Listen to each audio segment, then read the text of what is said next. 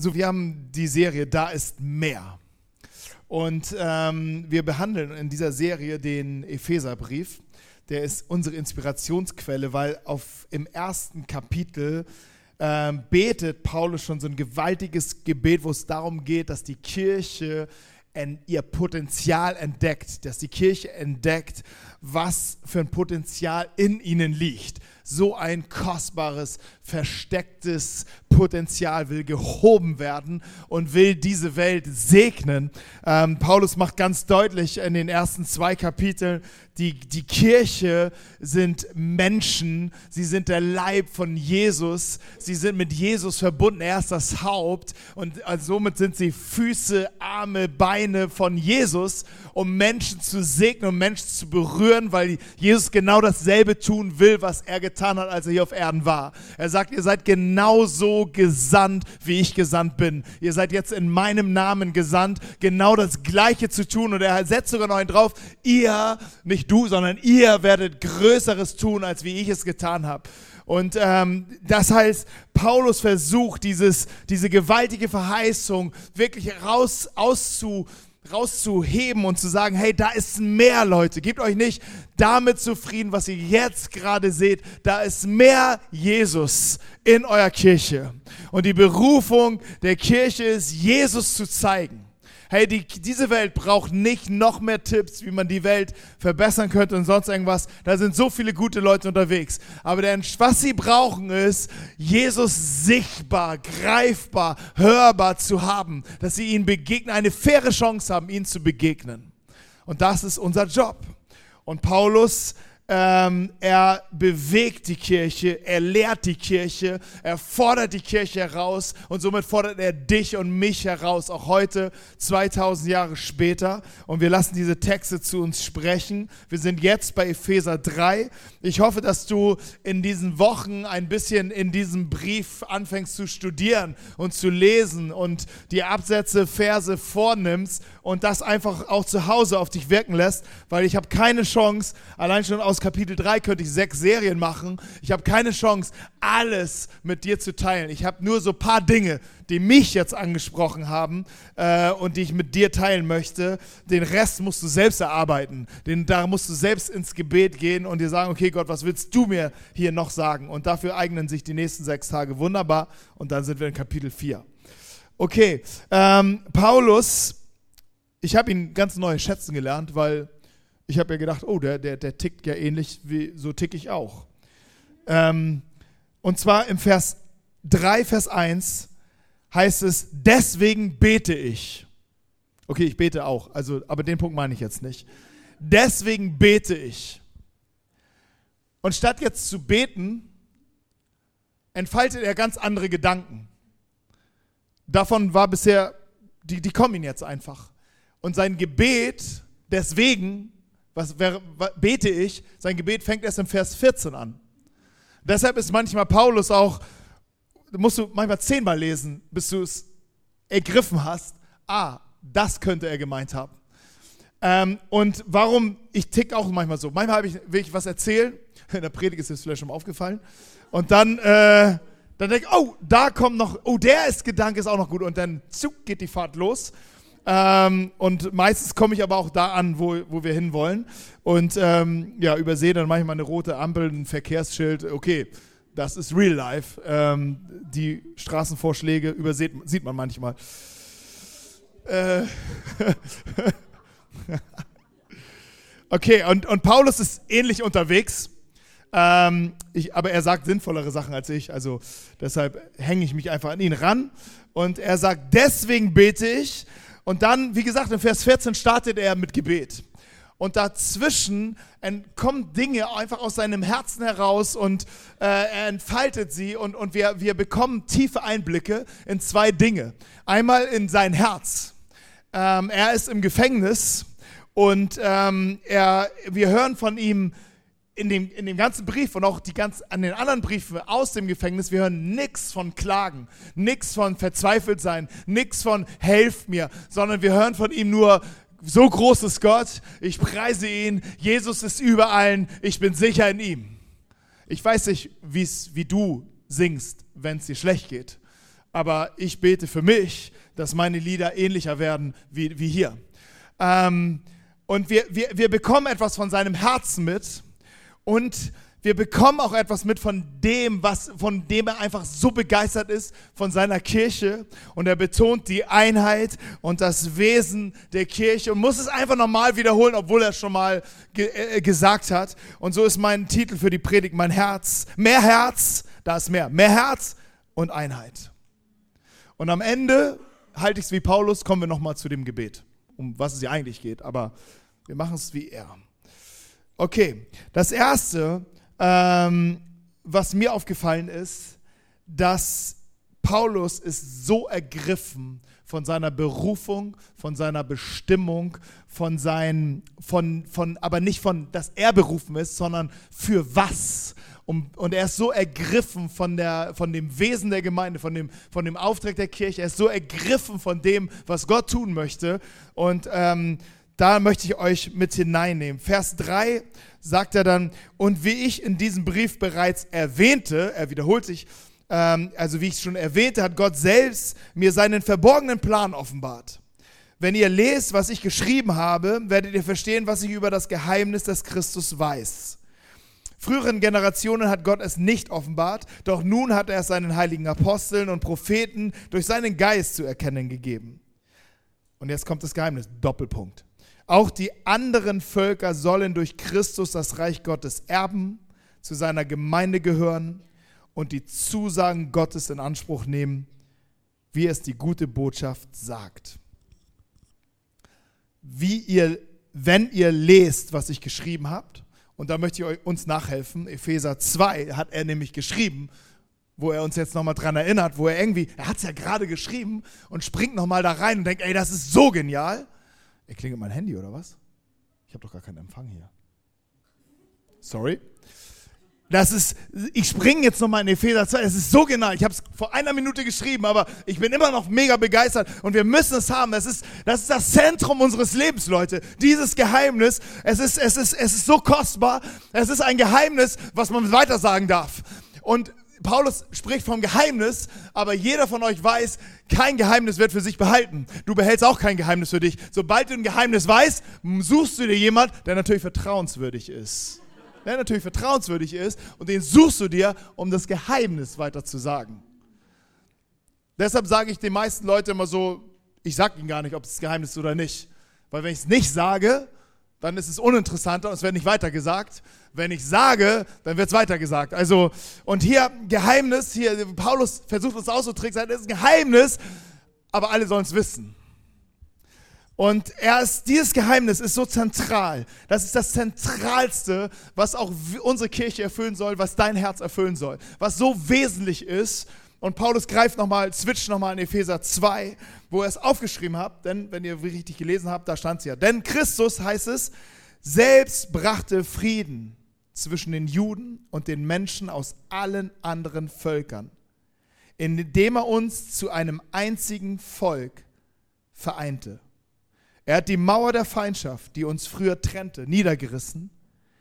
Durch seinen Tod hat er dem Gesetz mit seinen Geboten und Verordnungen ein Ende bereitet und dadurch Frieden gestiftet, indem er beide in sich und beide sind alle Völker und die Juden. Beide in sich zu einem einzigen neuen Menschen schuf. Etwas Neues ist erschaffen in Christus.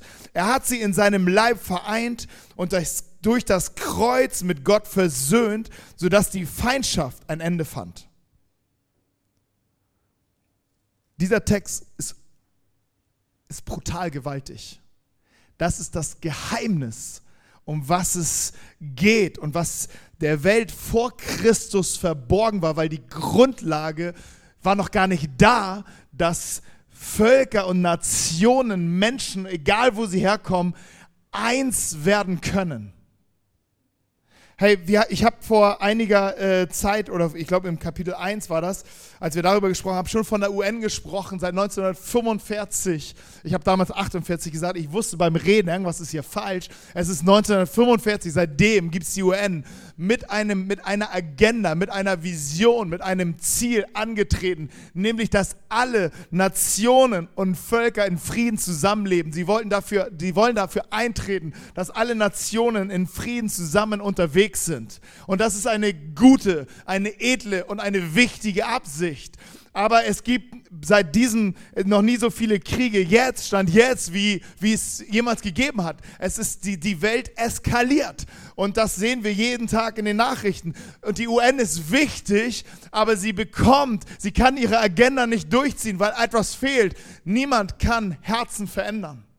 Niemand kann Herzen verändern. Und was es fehlt, ist die, die, die, ich sag mal, die Macht, Vergebung und Versöhnung zu schaffen weil das muss aus dem Herzen kommen. Ich kann nicht mit einer Unterschrift vergeben. Ich kann nur aus meinem Herzen vergeben. Und ich kann nur vergeben, das sagt, ist das, was die Bibel sagt, wenn mir selbst vergeben ist. Ich kann nur, weil ich habe keine Vergebung in mir. Ich habe diese Gnade nicht in mir. Aber wenn ich sie selbst empfange, kann ich sie, habe ich so viel, sagt Jesus, du kannst es selber, du kannst es weitergeben. Und so wärst du jemand, der Frieden mit Gott bekommt. Du wärst in der Lage, jemand zu sein, der Frieden zwischen Menschen stiftet, weil du anfangen kannst, anderen zu vergeben.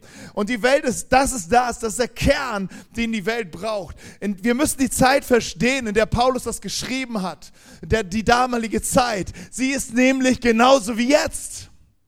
Die Menschen, die Nationen, die Völker waren damit beschäftigt, sich abzugrenzen und die AfD zu wählen. Hey, sie waren, sie waren damit beschäftigt, mit rassistischen Gedanken sich abzugrenzen und sagen, entweder sind die Leute so wie wir oder, oder, oder, oder, aber, oder sie sind Barbaren. Wenn sie zu uns kommen wollen, müssen sie so werden wie wir, aber sie, sie, sie dürfen nicht so bleiben wie wir, weil wir sind besser als die. Früher wurde das, in der Zeit, wo Paulus lebte, war das komplett wurde sogar, die Römer dachten das über alle anderen Nationen, die Juden dachten das über, über alle anderen Nationen um sie herum, alle Völker, die Mongolen, sie dachten das von sich an. Entweder hast du übernommen und hast die, die Völker übernommen und, und besiegt und wurdest ihr Herr, oder, aber es gab kein Miteinander. Die Idee gab es gar nicht. Und wir merken, dass sich der Herzenszustand nicht verändert hat. Auch in diesen 2000 Jahren nicht. Auch mit Aufklärung nicht. Da kommen wir an unseren Grenzen. Das ist, vielleicht ist das die einzige Grenze der Menschheit. Und jetzt kommt Paulus und er ist ergriffen und er war ein, ein jemand, der äh, der dieses, dieses Abgrenzen bis zum Exzess lebte, bis er Christus kennenlernte. Und nun kommt er mit einer Botschaft der Versöhnung und der Vergebung, des Rufens und erkennt, Jesus ist der Mittelpunkt des ganzen Universums. Wer, wer sich um ihn versammelt, wird vereint. Von Nord und Süd, von Ost und West kommen sie und, und, und sie werden vereint, sie werden eins. Hier steht ein neuer Mensch. Es entsteht, es ist nicht nur eine neue Idee, es ist eine neue Schöpfung. Es entsteht ein ein, neuer Mensch, etwas Neues entsteht. Es ist geschaffen aus dem Himmel und berührt diese Erde und segnet diese Erde. Es ist keine Theorie, es ist Wahrheit in Christus. Und Paulus schreibt an anderer Stelle in Galaterbrief, nun gibt es nicht mehr Juden oder Nichtjuden, Sklaven oder Freie, Männer oder Frauen, denn ihr seid alle gleich. Ihr seid eins in Christus. Was für eine Message. Es gibt es nicht mehr. Ihr seid eins in Christus. Die Kirche selbst hatte großes Problem, das zu leben. Und das, daran muss die Kirche in, in seinem Innendienst immer wieder dran arbeiten. Es gibt nicht die und die und der und der. Es, ihr seid eins in Christus und Christus ist in eurer Mitte. Er ist in eurer Mitte und ihr sammelt euch um ihn herum. In 2. Korinther greift Paulus diesen Gedanken nochmal auf, dieses Geheimnis. Er schreibt, denn Gott war in Christus und er versöhnte die Welt mit sich selbst und rechnete den Menschen ihre Sünden nicht mehr an. Das ist die herrliche Botschaft der Versöhnung, die er uns anvertraut hat, damit wir sie anderen verkündigen. Christ, Gott war in Christus und er versöhnte die Welt mit sich selbst. Das ist das Evangelium. Das, ist, das Evangelium ist nur, nicht nur Jesus ist für dich gestorben, das Evangelium ist viel größer.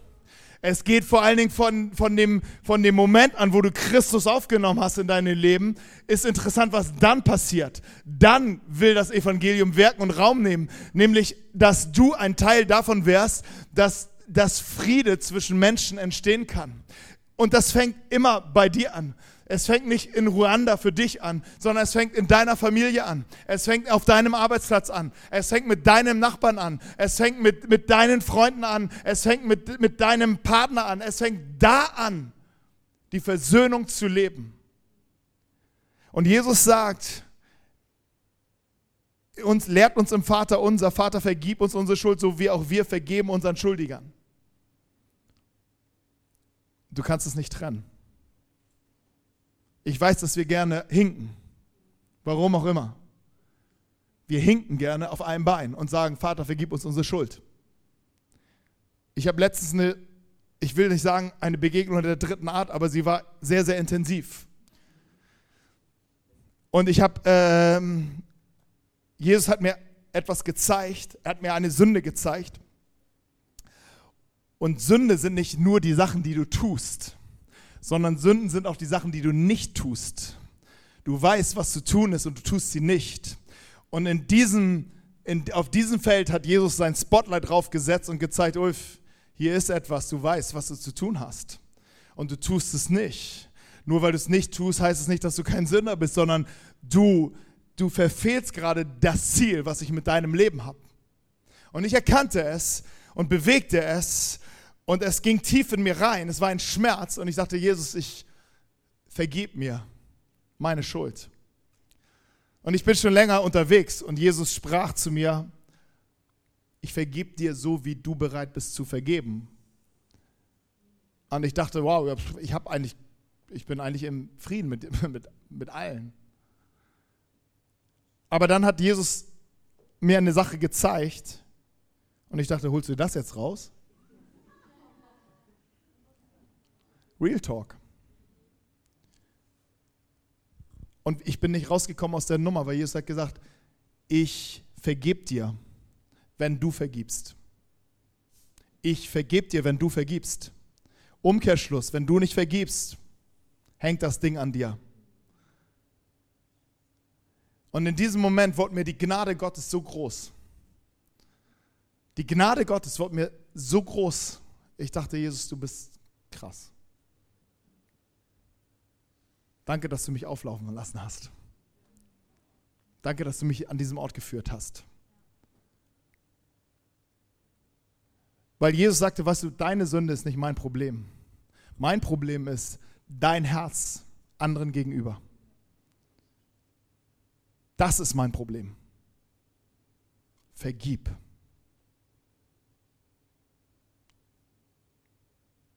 Und ich wusste in dem Moment, ich kann vergeben. Und ich fing an aufzuschreiben, ich vergebe. Und ich, ich dachte, ich kann das gar nicht aussprechen. Und die Freiheit kam. Die Freiheit kam. Bei mir läuft das manchmal mit Schreiben. Ich schreibe, ich schreibe und die Freiheit kam. Ich, und wo, wo der Switch war, ins Segnen zu enden, in, in die Freiheit und sagt, okay, ich habe ihn losgelassen. Ich habe die, die Geschichte losgelassen.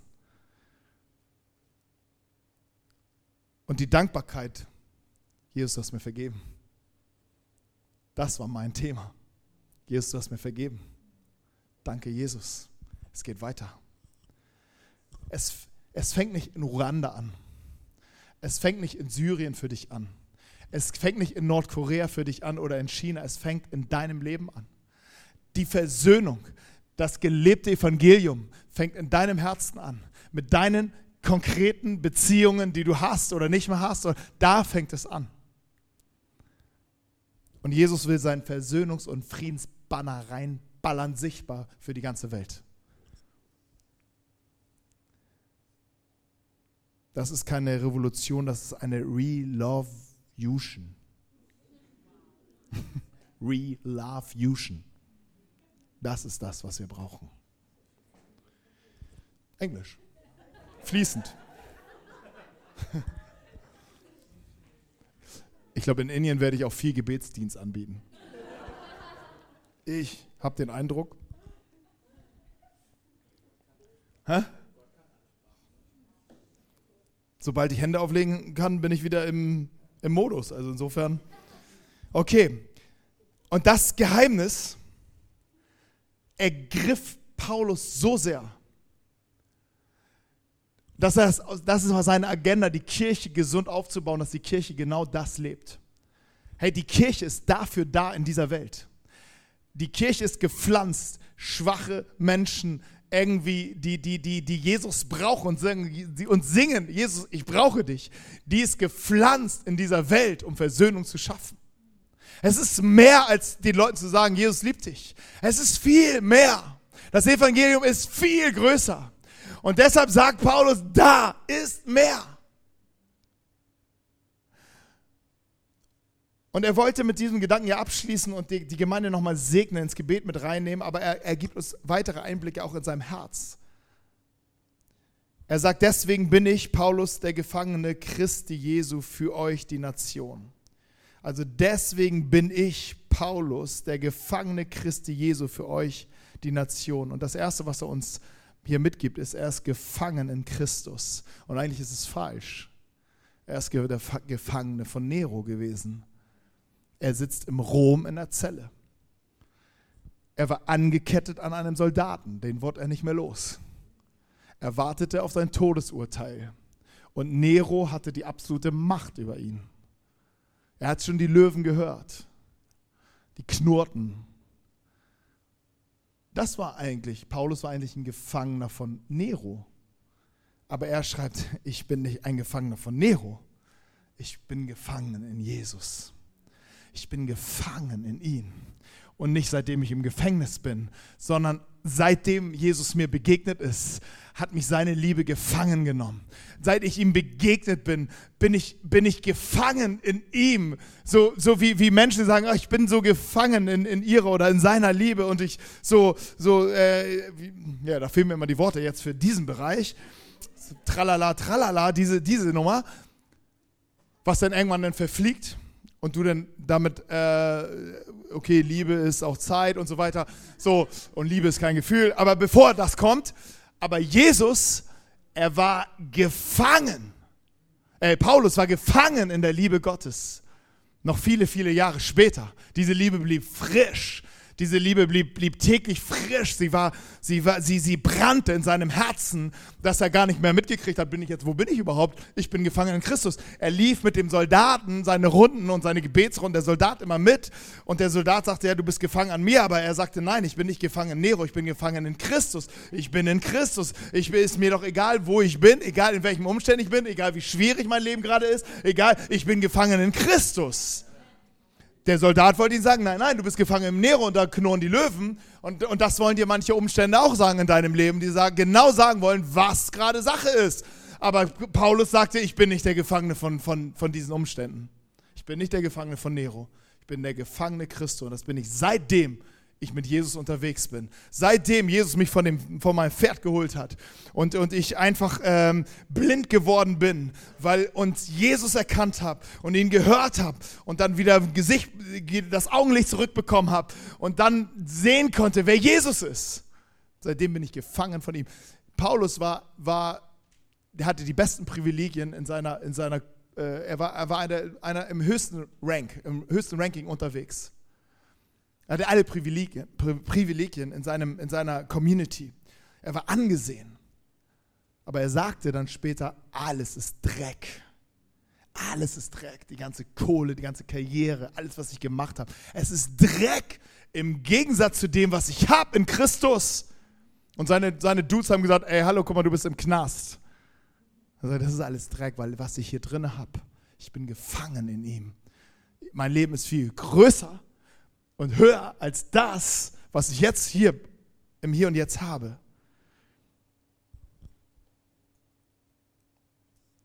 Jesus möchte dich gefangen nehmen. Er möchte dein Soldat sein an deiner Seite. Er kämpft auch für dich, haben wir gesungen. Er möchte die Handschellen verpassen und sagen, komm, wir gehen zusammen. Wir gehen zusammen. Wir sind unterwegs. Hey, wenn ich die Wahl habe,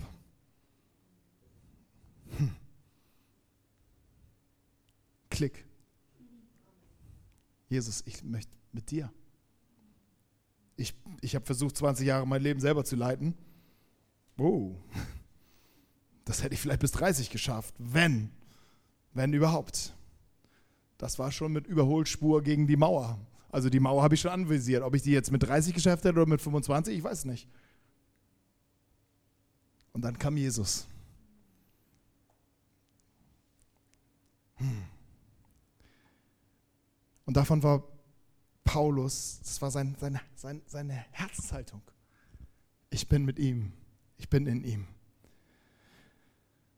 Und dann ist noch etwas, was er deutlich machte, ist, alles, was ich habe, ist nicht aus meiner Leistung, aus meinem Wissen, aus meinem Erkennen, aus meinem Studieren.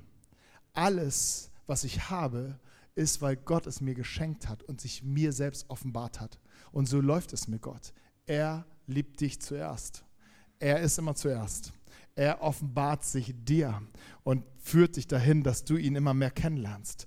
Am Ende sagt man, ja, ich habe Gott gefunden, aber eigentlich hat er mich gefunden. Am Ende sagst du, er hat mich gefunden. Und das heißt hier in Vers 3, denn mir ist durch Offenbarung das Geheimnis zu erkennen gegeben worden. Durch Offenbarung und später in Vers 5, durch seinen Geist habe ich das erkannt nicht aus mir raus. Er war studiert in dem Wort Gottes. Er war studiert in dem ganzen Alten Testament. Er kannte es besser als, als alle Theologen der heutigen Zeit. Aber, ähm, aber durch Offenbarung hat er gesehen, wer Jesus Christus ist. Und es heißt zwar, wie wartest, ich möchte dir zeigen, wie du auf so eine Offenbarung wartest. Weil wir machen einen Fehler. Oft. Diesen Fehler beobachte ich oft. Ich weiß nicht, ob du ihn machst, aber ich, ich kenne diesen Fehler. Wir sitzen und sagen, okay, wenn sich Gott offenbaren will, alles gut. Ich bin ja hier, er weiß ja, wo ich bin. Mal bin ich auch da, aber ich bin. Und wir, unsere Haltung ist so. Wenn Gott will, dann kann er ja. Und Jesus sagt jetzt hier in diese Situation rein, wer mich sucht, wird mich finden. Das könnte man denken, so, okay, ähm, weil, weil er jetzt sagt, wir sollen ihn suchen, also müssen wir ja doch, dann müssen wir jetzt wieder. Jesus will dich nur von diesem Platz wegkriegen. Er weiß schon, er offenbart sich. Er spielt nicht mit dir ein ewiges Versteckspiel, sondern er will dich nur von diesem Platz wegkriegen, von deiner Haltung, von deinem Stolz, von deinem Hochmut, von dein, sonst was dich jetzt gerade so, ja, dann soll er mal kommen, wenn es ihn gibt. Er will dich wegkriegen davon. Und dann sagst du, okay, Jesus, er will, dass du, dass du anders dich öffnest und sagst, okay, Gott, wenn es dich wirklich gibt, dann, dann, dann, dann suche ich von, dann, dann, dann schaue ich, dann, dann, dann nehme ich es ernst, dann, dann will ich es wirklich wissen. Aber in diesem Moment, in diesem Bewegen, kann Gott dich an die Orte führen, wo er sich wunderbar offenbart für dich. Ganz persönlich und ganz individuell. Aber er will dich wegkriegen davon. Er will dich wegkriegen davon. Und das ist das Einzige, wo Jesus sagt, wer mich sucht, der wird mich finden. Weil ich warte auf ihn und ich werde, und Gott spricht vielleicht zu dir jetzt und sagt, steh auf dort, wo du bist und fang an, mich zu suchen. Ich liebe dich aber fang an, mich zu suchen. Weil das, was dort ist, wird uns manchmal halten in unserem ganzen Fernhalten von Gott. Und, die, und Paulus offenbart das, ey, ich bin zwar so ein genialer Theologe, sagt er nicht, aber sage ich jetzt mal. Und, aber alles, was ich habe, ist, weil ich mit Gott lebe. Und das hört nicht auf. Wenn du weiter mit Gott lebst und ihm Raum und Zeit gibst, dann kommen die Aha-Erlebnisse. Ah, das ist Gnade. Ah, das ist Gnade. Ah, das ist Vergebung. Ah, aber du brauchst, Gott braucht einfach deinen Raum, deine innere Bewegung, dass er dir offenbaren kann. Er, es ist keine, sind keine toten Buchstaben. Und der letzte Gedanke, den Paulus und den mir, der mir so ins Auge gesprungen ist. Gott hat mich zum Diener, er hat mich zum Diener gemacht. Ich verkürze es, Epheser 3, Vers 7. Er hat mich zum Diener gemacht. Ich weiß nicht, was du denkst, wenn du das hörst, denkst du, oh nee, also da, da bin ich jetzt raus, ey. Ein Diener, ey, Sklave, keine Ahnung, habe ich gar keinen Bock drauf. Ich bin ein freier Mensch. Aber Diener heißt hier in diesem, in diesem Hintergrund, ich, ich bin ein Teilhaber von dem. Jesus wird irgendwann sagen, hey, ich, ich bin ähm, ein, ein, ein Diener ist nicht höher als sein Herr. Ein Diener ist nicht höher als sein Herr, niemals. Das heißt, das, wie ich gelebt habe, ist das Modell. Das, wie ich gelebt habe, ist das Modell. Du wirst nicht höher sein als ich. Den Weg, den ich gegangen bin, das sind Wege, die einige von euch auch gehen, gehen werden. Das sind Wege, wo wir verzichten. Das ist Weg, ein Weg der Hingabe, ist ein Weg der Liebe, ist ein Weg der, der immer wieder, äh, der siebenmal, 77 Mal vergeben, also immer und immer und immer vergeben. Nicht siebenmal, wie Petrus vorgeschlagen hat, sondern siebenmal 77, was bedeutet unendlich viel vergeben. Ähm, und, und Jesus gibt ein Modell und sagt, Kirche, so sollt ihr leben. Und er spricht auch zu dir und zu mir, so sollt ihr leben. Und Paulus ist ergriffen davon und sagt, hey, ich bin ein Teilhaber dessen, was Gott hier tun will. Man sagt so in, immer das Why before what, also das Warum immer bevor was. Es, bevor es um deine Aufgaben geht, im, in dem, was, was Gott tun will, geht es darum, zu ergriffen zu sein von dem, was er tun möchte und woran wir bauen, woran wir, woran, worum geht es in Kirche? Wenn wir von Kirche reden, geht es genau um dieses großartige Geheimnis. Und du darfst, Gott lädt dich ein Teilhaber zu sein. Hey, Sonntag ist cool, auf dem Stuhl zu sitzen, aber cooler ist, den Stuhl zu stellen. Sonntag ist cool, hier nett reinzugehen und, und zu sagen, hey, hallo, geil, hier sind die Leute nett, aber cooler ist, zu stehen und High Five zu geben und sagen, hey, schön, dass du da bist.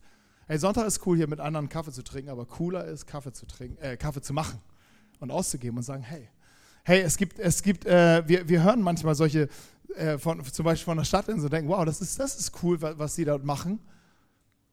Hey, aber da zu sein über eine lange Zeit ist was ganz anderes. Aber hier begegnet uns eine biblische Wahrheit, dass den Reichtum, den, den der Glaube schenkt und dir schenkt,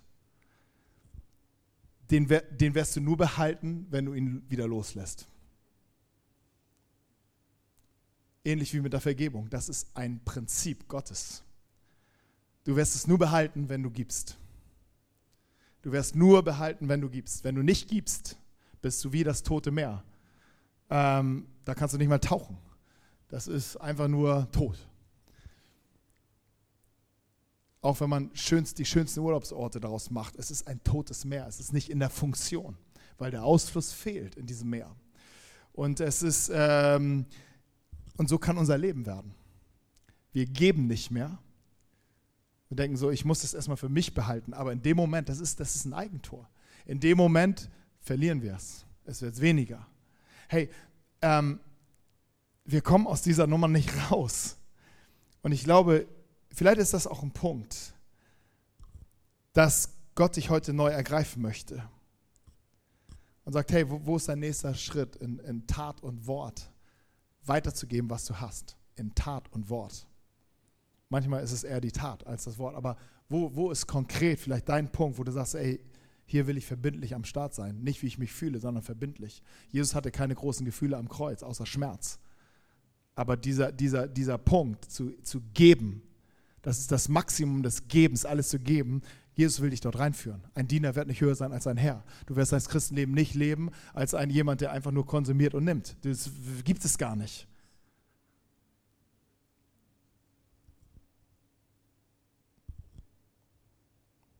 Nur indem du weitergibst, wirst du es nicht verlieren. Das, ich denke so, Jesus, das ist cool. Das ist geil. Und so ein Gegensatz zu unserer turbokapitalistischen Welt. Nur indem du weitergibst, verlierst du es nicht. Wow. Und so gibt uns Paulus einen Einblick in sein Herz, wie er als Diener Gottes, als Teilhaber Gottes, wie, sein, wie dieses Geheimnis, diese Absicht Gottes brennt in ihm, so er die größte Ehre meines Lebens ist, mich voll für das reinzugeben. All in. All in. Jetzt bin ich im Gefängnis und ich warte auf das, auf schlimme, auf einen schlimmen Moment. Aber ich bin gefangen in Christus. Ich bin gefangen in ihm. Ich bin all in in ihm. Und als er das alles aufgefaltet hat, ausgefaltet, ausgebreitet hat, seine, kommt er zu seinem Gebet. Und damit möchte ich mit euch abschließen, mit diesem Gebet. Ich möchte mit euch dieses Gebet gerne beten. Ich hab's, äh, wir lesen das gleich, wir können es gleich mitlesen. Es ist ein Gebet, wo ähm, ein Gebet der Einheit. In dem Gebet geht es darum, dass wir nur zusammen, nur zusammen, das ist unser Schicksal, Leute, nur zusammen die Liebe Gottes wirklich ergreifen. Keiner von uns alleine. Das ist alles ein bisschen Stückwerk, aber zusammen wird es vollkommener. Und er betet genau dafür, dass das, äh, diese, dies, die Kirche erfüllt ist mit der Liebe Gottes. Und vielleicht können wir zusammen aufstehen. Und ich werde dieses Gebet ähm, laut sprechen, aber ihr, ihr, ihr bitte steigt einfach mit ein. Steigt einfach mit ein, sprecht einfach mit, sodass wir zusammen dieses Gebet beten. Und Paulus steigt ein, nachdem er sein Herz aufgemacht hat, seine Begeisterung, seine Leidenschaft, seine, seine, seine Liebe, seine, seine, uns gezeigt hat und kommt jetzt zu dem eigentlichen Punkt und sagt, ich kann nur und jetzt können wir zusammen. Ich kann nur meine Knie beugen vor Gott, dem Vater. Dem Vater von allem, was im Himmel und auf der Erde ist. Ich bete, dass er euch aus seinem großen Reichtum die Kraft gibt, durch seinen Geist innerlich stark zu werden. Und ich bete, dass Christus durch den Glauben immer mehr in euren Herzen wohnt und ihr in der Liebe Gottes fest verwurzelt und gegründet seid so könnt ihr mit allen Gläubigen ihr ganzes Ausmaß erfassen, die Breite, Länge, Höhe und Tiefe. Und ihr könnt auch die Liebe erkennen, die Christus zu uns hat. Eine Liebe, die größer ist, als ihr je begreifen werdet. Dadurch wird euch der Reichtum Gottes immer mehr erfüllen. Durch die mächtige Kraft, die in uns wirkt, kann Gott unendlich viel mehr tun, als wir je bitten und auch nur hoffen würden. Ihm gehört alle Ehre in der Gemeinde und durch Christus Jesus für alle Zeit und Ewigkeit. Und wir sagen zusammen Amen. Amen. Hey, hier, hier er, er schreibt, dass, dass wir zusammen, zusammen erkennen die Liebe Gottes. Dass wir zusammen erkennen, wie hoch, wie breit, wie tief die Liebe Gottes ist. Und die Liebe Gottes hat sich offenbart an einem Ort am Kreuz von Golgatha. Hey, und die Breite dieser Liebe Gottes, sie, sie, sie, sie, sie, sie, Jesus zeigt, deutet es an, wie breit diese Liebe ist, aber seine Arme können es gar nicht weit aus genug gestreckt sein, um zu, zu, in dieser Welt zuzurufen, komm, so wie du bist. Ich liebe dich, ich rufe dich, ich rufe dich in meine Arme, ich rufe dich nach Hause, ich rufe dich an dem Ort, wo du sicher bist, an dem Ort, wo du ewig bist, an dem Ort, wo, wo, wo, äh, wo dein Friede auf dich wartet. Er ruft es aus an diesem Ort, in allen Nationen, zu allen Generationen, zu allen sozialen Schichten. Er ruft es aus zu allen Völkern. Komm, komm so wie du bist. Hey, und wir haben gehört, dass die Liebe so, dass wir sie ergriffen werden von der Tiefe und der Pfahl, wo Jesus dran hing. Er konnte gar nicht tief genug gehen, weil Jesus Liebe ging in die Tiefe des Reiches des Todes, in das Totenreich, wo Jesus hingegangen ist für deine, an deiner Stelle und gesagt hat, ey, ich, ich werde dich erlösen von dem Fluch des Todes. Ich werde den letzten Feind in deinem Leben besiegen. Ich lebe und du wirst auch leben. Der Tod wird seinen Stachel verlieren, weil ich ihn besiegt habe. Ich habe den Tod besiegt. Ich habe ihn überwunden. So tief ging seine Liebe für dich. Und es hat ihn alles gekostet, weil er ging in diesen Tod, in diesen, in diesen, diesen Ort des Todes und er war tot und starb. Aber er stand auf am dritten Tag. Und wir lesen davon, dass die, dass die Liebe so, so, dass wir die Höhen dieser Liebe ergreifen. Und sein, das, das letzte Stück des Balkens, wo Jesus dran hing, konnte nur hinweisen, dass die Liebe Gottes größer ist als alle Himmel dieser, dieser Welt. Dass die Liebe größer ist, dass sie höher ist, dass die Gegenwart Gottes gewaltiger ist als das, was wir uns sehen und vorstellen können. Und es zeigt darauf an. Und du bist eingeladen dass wir, wir sind eingeladen, uns um Christus zu versammeln, um diesen Ort der Liebe zu versammeln. Wir kommen von Nord, wir kommen von Süd, wir kommen von West, wir kommen von Ost. Wir kommen aus, mit unserer Geschichte, wir kommen. Und ich, ich, ich lade dich ein, einen Schritt näher zu gehen, einen Schritt näher zu gehen. Und Gott möchte eine Sache zu dir sagen. Der Herr, euer Gott, ist in eurer Mitte. Christus gehört nicht am Anfang, am Ende, er gehört in die Mitte, in die Mitte unserer Kirche. Und was für ein starker Retter ist er. Was für ein gewaltiger Retter ist er vom ganzen Herzen Herzen freut er sich über euch. Weil er euch liebt, redet er nicht länger über eure Schuld. Hallo, hörst du das? Weil er dich liebt, redet er nicht länger über deine Schuld, sondern er jubelt, wenn er an dich denkt. Er jubelt, wenn er an dich denkt. Er, er, er, er gibt ein Siegesgeschrei im Himmel, wenn er an dich denkt. Im Himmel ist viel Alarm. Im Himmel ist viel Action. Im Himmel ist viel Freude, weil da ist der Herr, der Vater. Er jubelt über dich.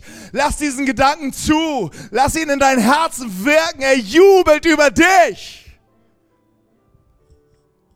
Wie großartig. Wie großartig. Jesus, wir danken dir. Und wir wollen dich in unserer Mitte halten. Wir wollen dich in unserer Mitte halten. Wir kommen zu dir, Jesus. Jesus, ich danke dir, dass du gestorben bist für mich, dass du gestorben bist. Für alles. Dass du mich gereinigt hast in deinem Blut. Du bist ins Reich des Todes gegangen. Du sagst zu mir, warte, ich gehe kurz. Ich komme in drei Tagen wieder.